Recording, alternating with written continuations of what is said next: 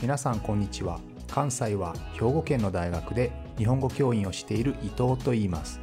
このプログラムでは日本語を学習中の皆さんに毎週1つか2つニュースを選んでその中に出てくる言葉や日本の文化社会歴史に関わることをお話しします。自然なスピードででもほんの少しだけ表現や文法を簡単にして話しますので皆さんが日本語そして日本を学ぶお役に立てれば嬉しいです。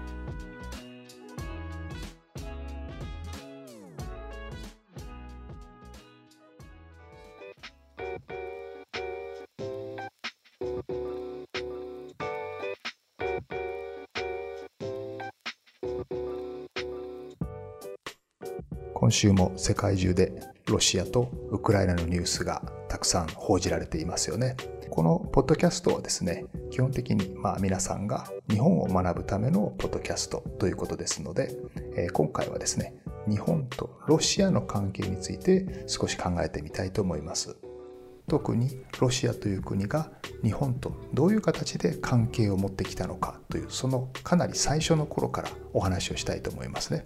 まあ皆さんご存知の通りロシアというのは大変広い国ですね。特に東西に非常に広い国ですので彼らの関心がこの日本というのは極東ですね極東というのはファーイーストのことですけれどもやっぱりロシアのもともとの中心というのはヨーロッパに近いんですよねヨーロッパに近いところから始まっていますので彼らがどのようにこの東の方に興味を持ったか関心を持ったかそこにどんどんテリトリーを広げてきたかというところをお話をしたいと思います。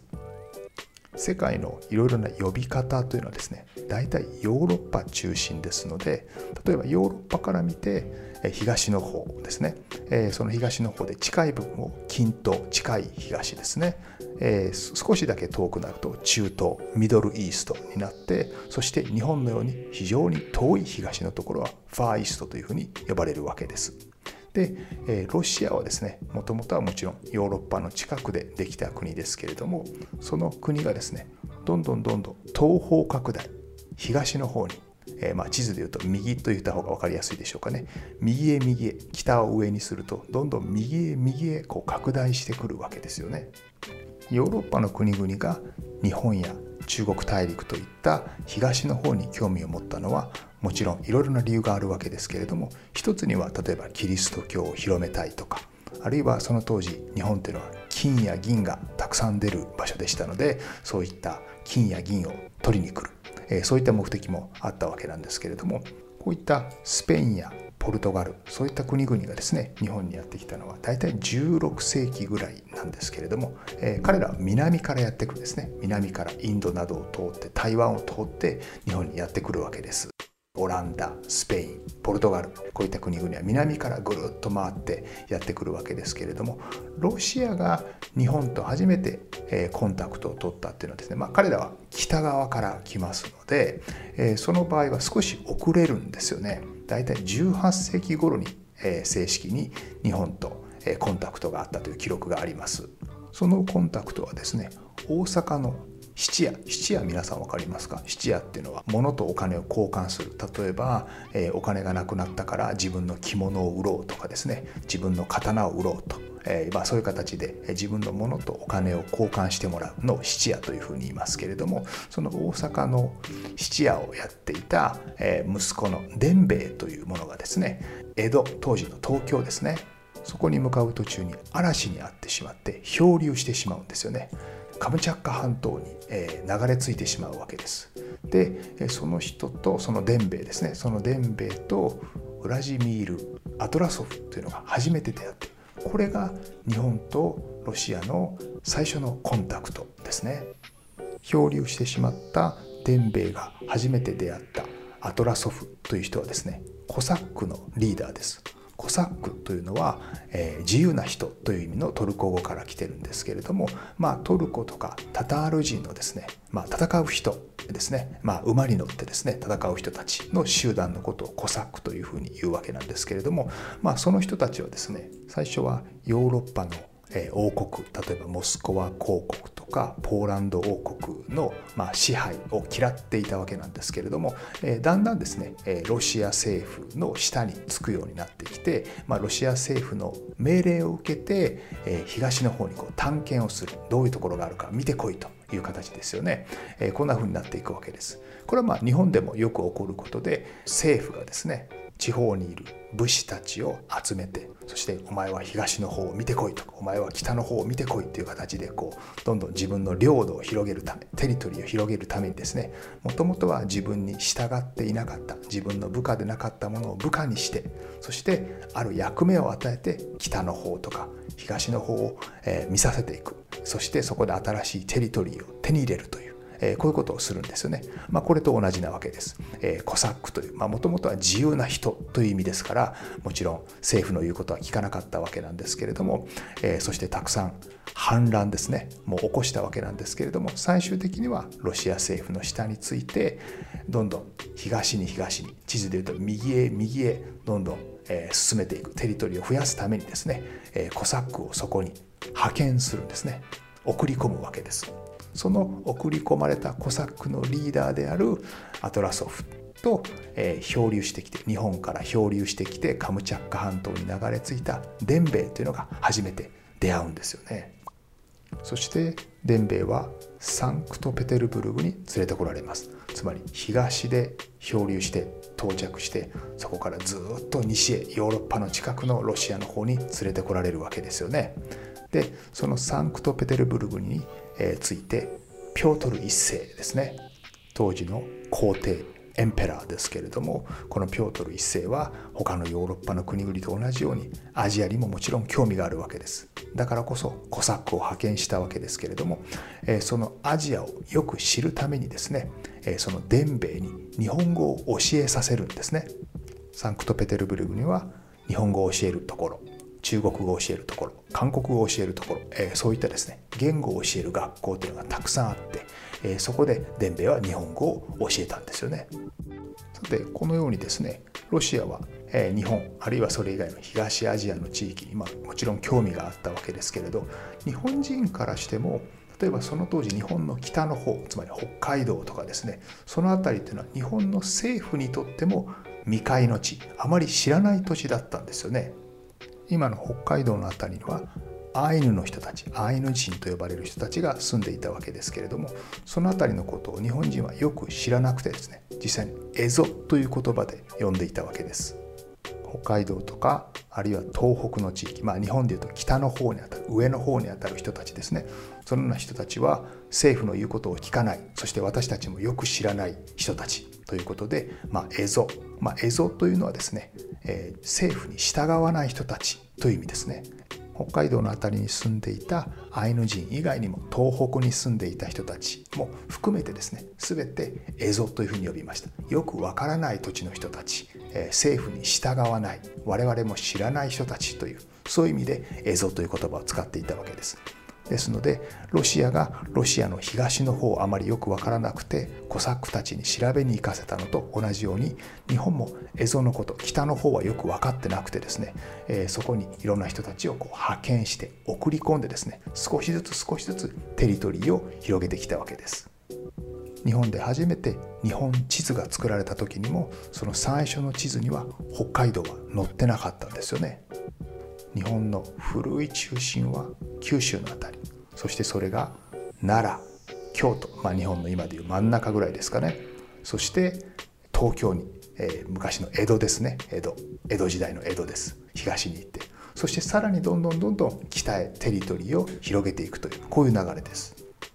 さてそんな中1783年にまた日本の船に乗った大黒田光太夫という人がですね今度また漂流してしまってロシアに流れ着くんですね。アリューシャン列島に流れ着いてそしてロシア人によって保護されました。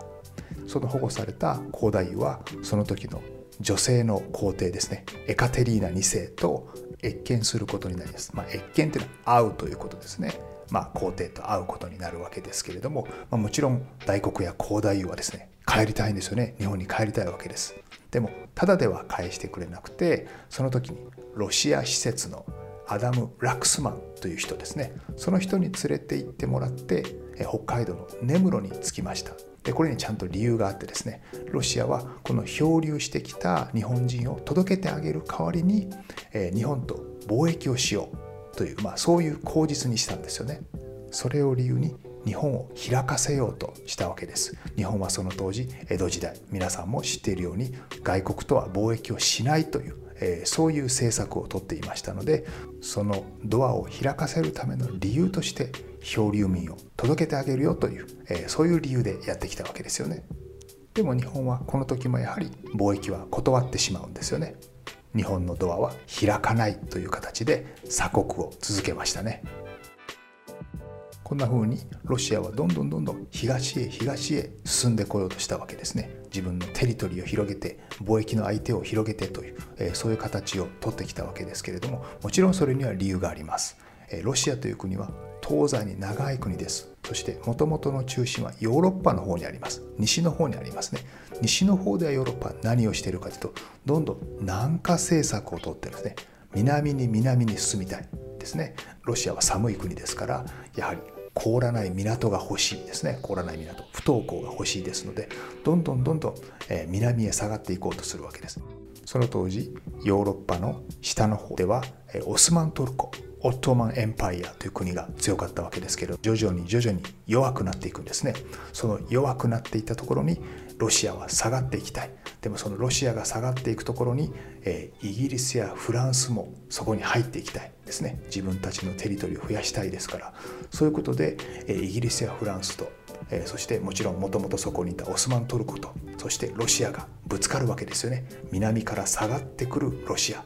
え、西の方から東へ左から右へやってくるイギリスやフランス。そしてもともとそこにいたオスマントルコっていうのがぶつかるわけですね。これがクリミア戦争ですね1853年から1856年までに起こったものですけれども、まあ、クリミア戦争、えー、今回の、えー、ウクライナとロシアのところの話でも大きな、えー、キーの場所になっておりますけれどもあの辺りはまさにロシアが南に下へ下へ下がってくる場所それがヨーロッパの国々とぶつかる場所なわけですよね。